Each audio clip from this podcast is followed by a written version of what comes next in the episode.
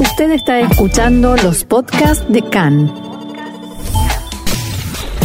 CAN, Radio Nacional de Israel.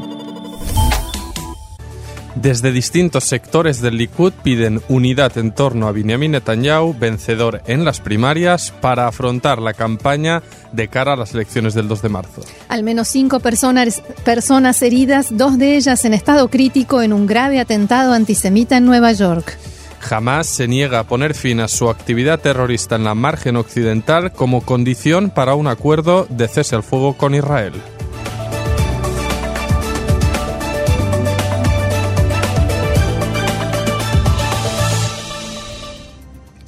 Vamos entonces al desarrollo de la información. En Israel y Estados Unidos se han escuchado en las últimas horas expresiones de condena, repudio y consternación por el ataque registrado a las 10 de la noche hora local en la localidad de Monsey, al norte de Nueva York, durante una celebración de Hanukkah en la residencia del rabino local. Cinco personas fueron apuñaladas y dos de ellas sufrieron heridas de extrema gravedad.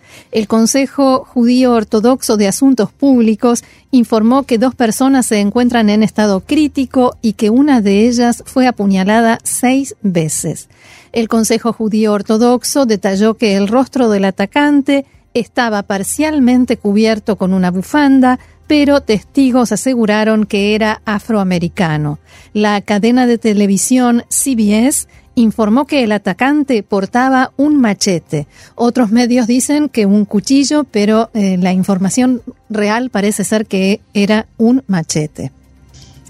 En las últimas horas, las autoridades locales informaron que el atacante fue atrapado y arrestado tras una intensa persecución.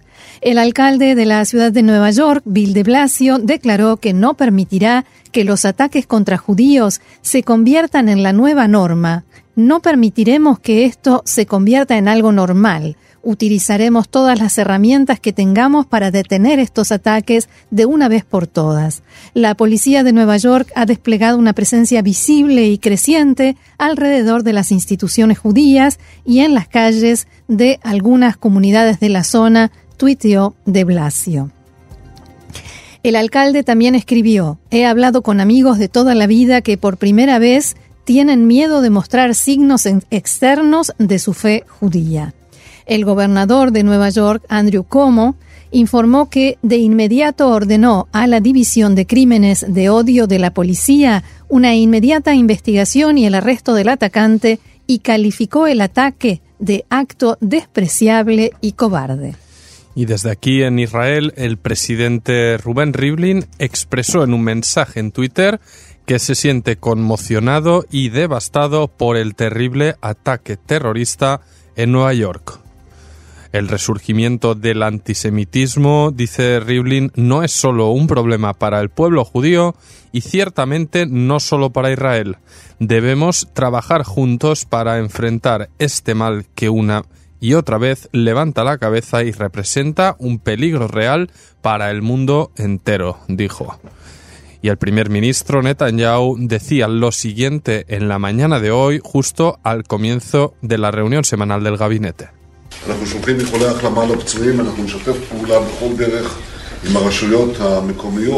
Enviamos nuestros deseos de pronta recuperación a los heridos y cooperaremos con las autoridades locales por todos los medios para ayudarles a erradicar este fenómeno y ofrecemos esta ayuda a todos los países desde todos los sectores políticos en Israel hicieron llegar mensajes de repudio, de solidaridad con las víctimas y consternación, como así también de confianza en que las autoridades norteamericanas harán justicia y todo lo necesario para frenar esta alarmante tendencia realmente alarmante, Roxana, cada vez más ataques antisemitas en Estados Unidos va en auge y parece que no tiene freno. Y además, justamente en estos días estaba hablando de aumentar la protección eh, y la custodia a la comunidad judía en estas zonas en particular y justo se produce este atentado, pero nosotros, por lo menos quienes venimos de América Latina, sabemos bien qué significa esto de aumentar la protección de la comunidad judía. Muchas veces termina siendo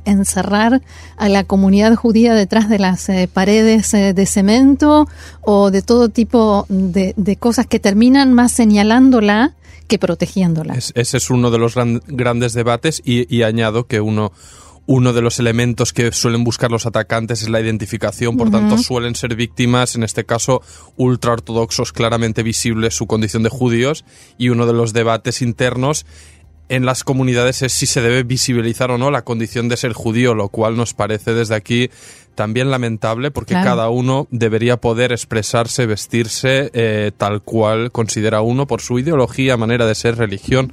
Así que esperemos que se ponga eh, marcha, eh, en marcha algún mecanismo para, para atajar este fenómeno. Que alguien encuentre la fórmula. Y a propósito de fórmulas y de los políticos israelíes que expresaban solidaridad con Estados Unidos, pero hacia adentro son un poquito menos solidarios, hablemos ahora de las internas, las primarias del partido Likud, en las que venció el primer ministro Netanyahu.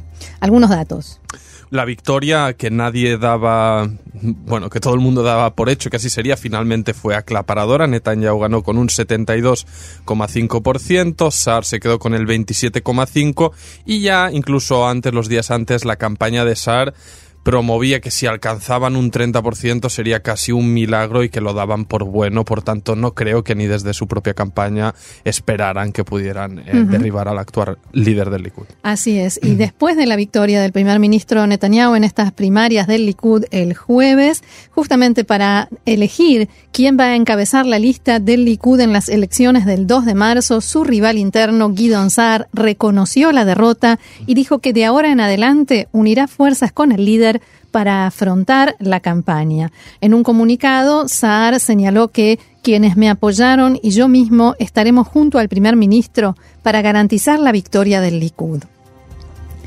Pese a la previsible derrota, Saar dijo, mi candidatura era importante para mantener el carácter democrático del Likud. Fue una decisión correcta presentarse. Quien no está dispuesto a arriesgar para lograr sus objetivos nunca ganará. En los últimos días, Netanyahu enfatizó que su partido, a diferencia de otros competidores como Azul y Blanco o Israel Beiteinu, elige a su líder mediante comicios internos. El parlamentario Miki Zohar apuntó que es la hora de unir bandos. El primer ministro debe incluir a Guidon Saar. También Nir Barkat pidió a Saar que se una a nosotros para asegurar un gobierno derechista encabezado por Netanyahu. Desde Abodá respondieron con un comunicado a la victoria de Netanyahu señalando que los resultados prueban que el Likud está desconectado del pueblo del movimiento popular que lideró Menachem Begin pasó a escogerse a un inculpado por tres causas de corrupción como líder. El Likud moderado se terminó. Desde Azul y Blanco, el parlamentario Asaf Zamir tuiteó que desde ahora pasa a ser oficialmente el partido Bibi, quien no es netamente pro Bibi, y hay muchos Likudnikim así, ya no tienen lo que hacer allí. Desde el ultraortodoxo Jazz, su líder Ariederi celebró el triunfo de su socio en el bloque de derecha religiosos. Bendiciones por tu reelección al frente del Likud. Como socio, estoy feliz de la credibilidad que has recibido, le decía Deri a Netanyahu. Y el día, prácticamente el día después de la contundente victoria, el propio Netanyahu se dirigió a los suyos mostrándose obviamente fortalecido dijo, le ganamos al mal tiempo. ¿Y qué mal tiempo hacía? Realmente hacía un viento y una lluvia tremenda. Yo no hubiera salido de, mi casa ni para votarme a mí misma. Jodido. y continuó, ganamos también a aquellos que esparcen fake news y que pretendían dificultar nuestra victoria. Es un triunfo extraordinario y a que casi toda la prensa se conjuró en mi contra. En los días previos, el primer ministro acusó a Gideon Saar de ser el candidato de la izquierda y la prensa en otro intento por desplazarle del poder. Todavía con la euforia del triunfo, que supone un espaldarazo a nivel interno, pero que no aclara el futuro político del Premier, Netanyahu prometió que en los próximos años seguiremos logrando avances históricos, fijar fronteras definitivas, lograr el apoyo de Estados Unidos para la anexión del Valle del Jordán e incluso sobre todos los asentamientos judíos en Judea y Samaria. Recientemente, el secretario de Estado Mike Pompeo consideró que las colonias no suponen una violación de la ley internacional, pero recordamos, el resto de la comunidad internacional las sigue considerando ilegales y un obstáculo para la paz con los palestinos. Además, Netanyahu también prometió que firmaremos un acuerdo de protección mutua histórica, histórico con Washington, terminaremos con la amenaza de Irán e impulsaremos acuerdos de paz con países de Oriente Medio en referencia al creciente acercamiento entre Israel y países árabes sunitas de la región que comparten a Teherán como enemigo en común. Pasadas las primarias, la cuestión clave en los próximos días será saber si Netanyahu aprovechará el impulso para pedir la inmunidad parlamentaria con la finalidad de evitar los juicios previstos para los próximos meses tras la inculpación formal en tres causas por fraude, soborno y abuso de confianza. Por ahora no está claro si el primer ministro en funciones va a hacer esta petición. Desde el Likud comunicaron que Netanyahu lo hará público en los próximos días.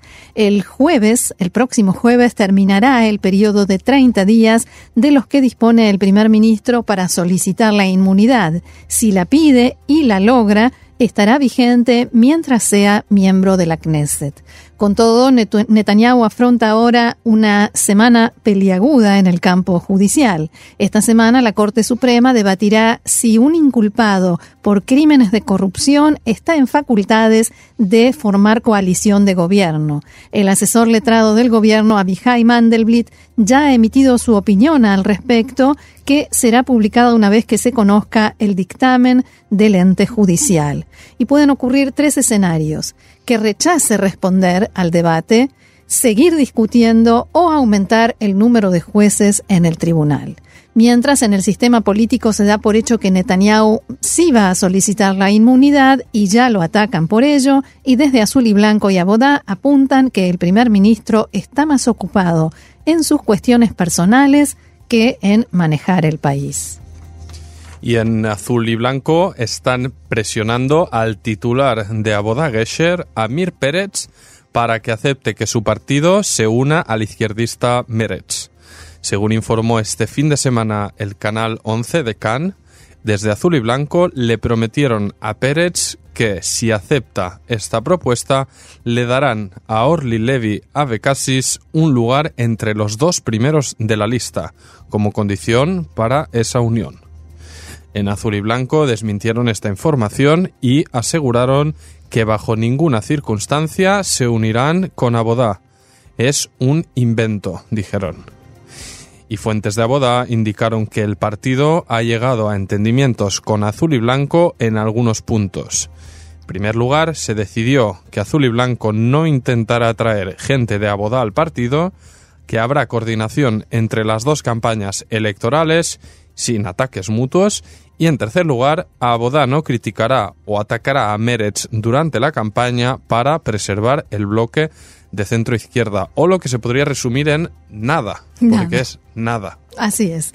Y volviendo a las internas del Likud, personalmente lo que más me llamó la atención es este cambio en la campaña del primer ministro Netanyahu, que parece haber dejado de lado por lo menos parcialmente la campaña mediante videos y en las redes sociales y volvió a las bases. Volvió, como se dice en Buenos Aires, a patear la calle, recorrió todo el país, fue a todas las sedes, llamó por teléfono a la gente, hizo reuniones en casas pero casi 24 horas por día hizo campaña personal y esto parece ser lo que sacó a la gente, eh, a pesar de la tormenta, como bien decías, y la llevó a votar.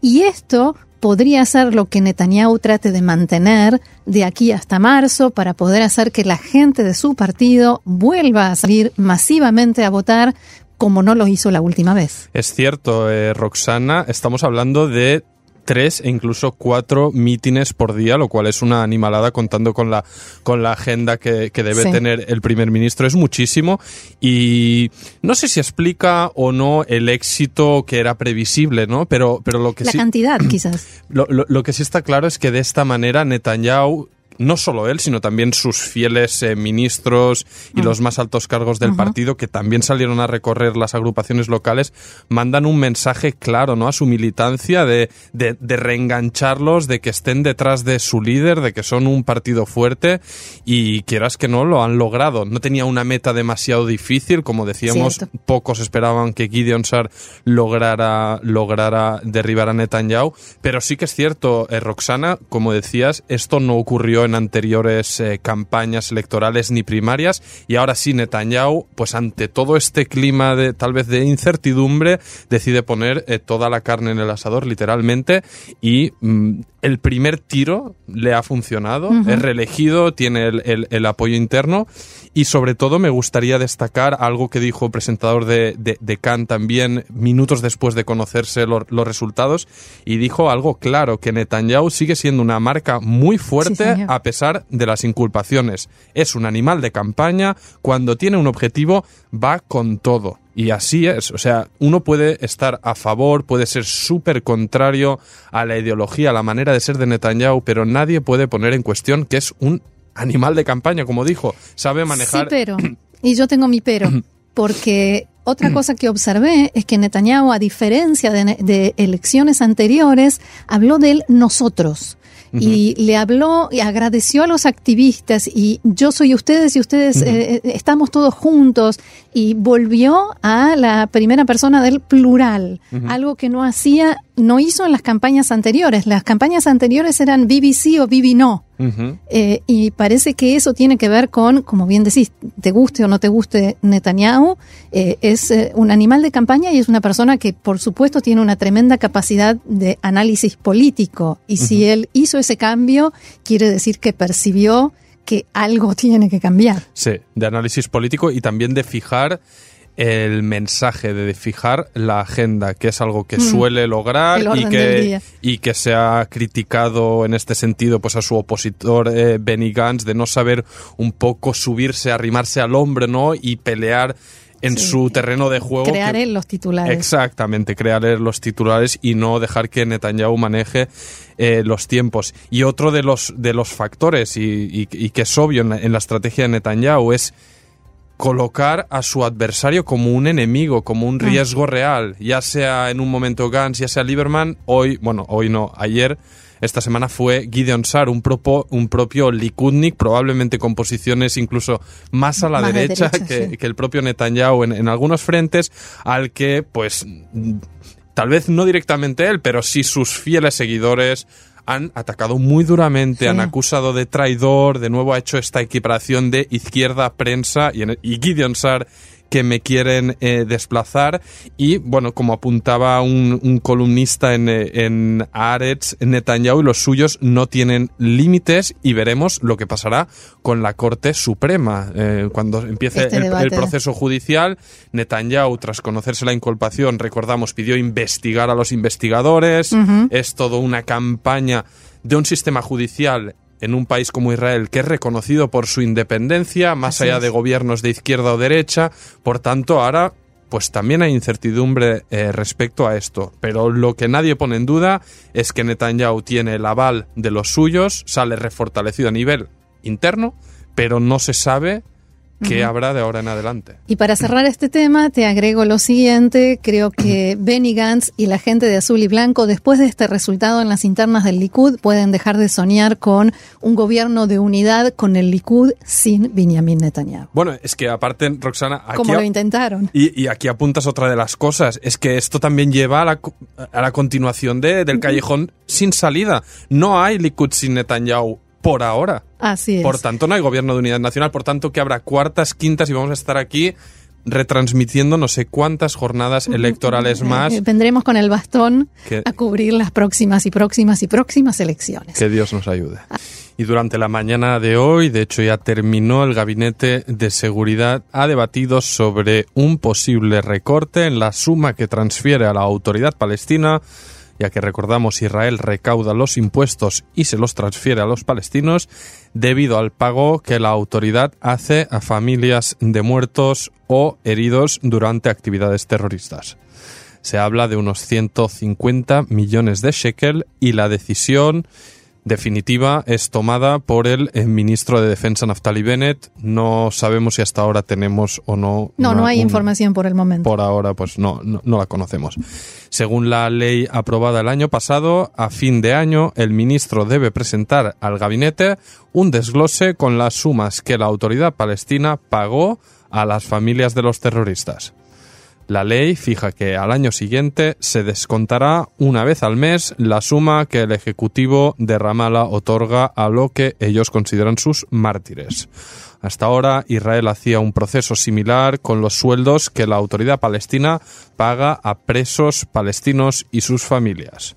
En 2018, Israel congeló pagos por valor de medio billón de shekel y en el debate de esta mañana se estaba considerando la congelación de otros 650.000 millones de shekel de los presupuestos de la autoridad palestina.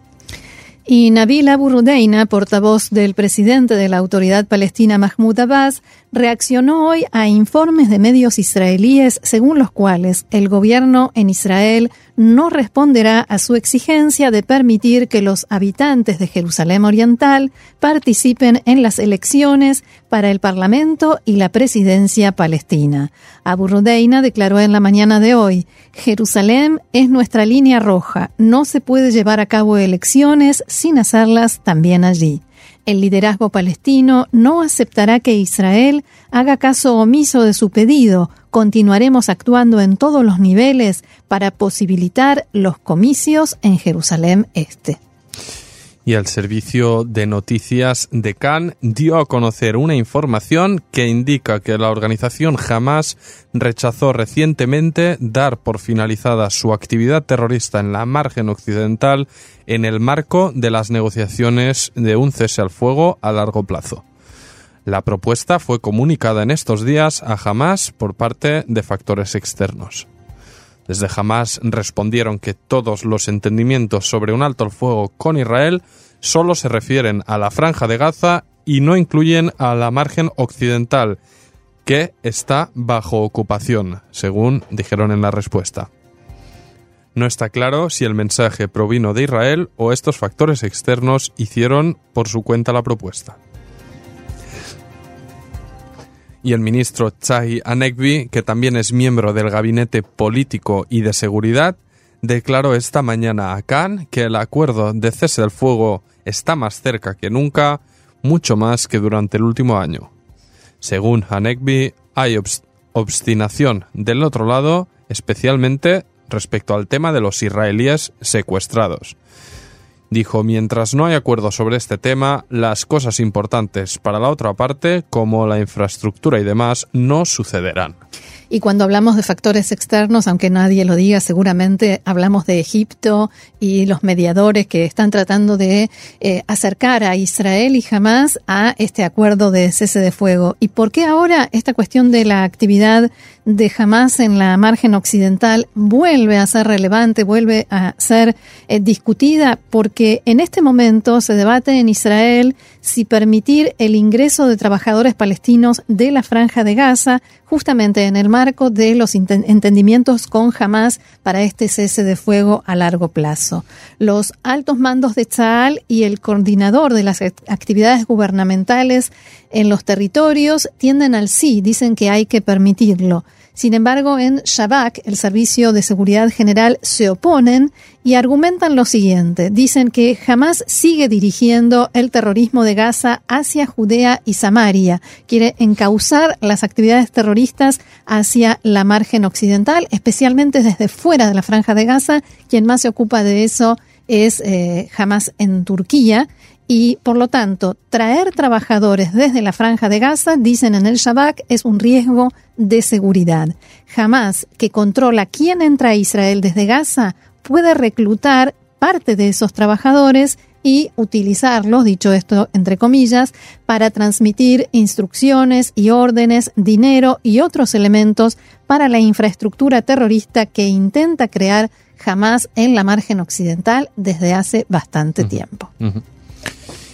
Y en otro, en otro orden de temas, una noticia de última hora, antes de que subiéramos aquí al estudio, recibimos eh, una notificación sobre una durísima carta dirigida al primer ministro Netanyahu por parte del presidente de la Federación Sionista de Australia, Jeremy Leibler, que cargó duramente contra el líder israelí tras conocerse hace unos minutos que Yaakov Litzman, dirigente del ultraortodoxo Yahadut Torah, ha sido designado oficialmente como ministro de Sanidad mientras está siendo investigado en Australia en la causa de la supuesta abusadora sexual Malka Leifer, en un tema bastante complicado. El presidente de la federación dijo, una amistad sólida es en ambas direcciones. La comunidad judía australiana es de las más sionistas del mundo. Israel está en el centro de nuestras escuelas, sinagogas y movimientos juveniles. Tenemos una de las tasas más altas de Olim en el mundo occidental y no merecemos ser tratados de esta manera, escribió. Si bien respeta la presunción de inocencia de Litzman, destacó que promoverle como ministro de Salud ante las acusaciones que hay sobre él manda un terrible mensaje a la comunidad judía australiana y en especial a las víctimas de los abusos de Leifer. Por ello, el dirigente pidió a Netanyahu reconsiderar el nombramiento al menos hasta que termine la investigación sobre la implicación de Litzman en el caso. Y seguimos con información internacional. Esta proviene de Yemen. Al menos seis personas murieron y diez resultaron heridas como consecuencia de una explosión registrada en la mañana de hoy en un desfile de cadetes militares en la localidad de Dale. El portavoz del grupo denominado Cinturón de Seguridad perteneciente al movimiento separatista del sur, coronel Majed al-Juaibi, acusó del incidente a los rebeldes hutíes, que recordemos cuentan con el respaldo de Irán. Según el portavoz, la explosión fue causada por un cohete disparado por los hutíes contra el desfile en el que participaban integrantes del grupo separatista. El proyectil alcanzó las inmediaciones de una plataforma para invitados, cuando el desfile estaba a punto de finalizar. Los hutíes todavía no se pronunciaron al respecto. El grupo en cuestión, llamado Cinturón de Seguridad, es considerado como el brazo armado del conocido como Consejo de Transición del Sur, que es un bloque político que cuenta con el respaldo de Emiratos Árabes Unidos y que en la actualidad mantiene un acuerdo de paz con el gobierno reconocido por la comunidad internacional enfrentado a los hutíes. Irán ha convocado este sábado al enviado de Kuwait en Teherán para protestar por una reunión anti-iraní mantenida entre funcionarios kuwaitíes con el representante de un grupo terrorista. El ministro de Asuntos Exteriores de Irán informó en un comunicado publicado en su web sobre esta medida, pero no dio más detalles sobre los funcionarios kuwaitíes o el grupo terrorista implicados. Abro comillas, tales actos son una interferencia obvia en los asuntos internos de la República Islámica de Irán, violan el principio de buena vecindad y las declaraciones amistosas de las autoridades cubaitíes y son contrarios al principio de respeto a la integridad territorial y la soberanía de Irán.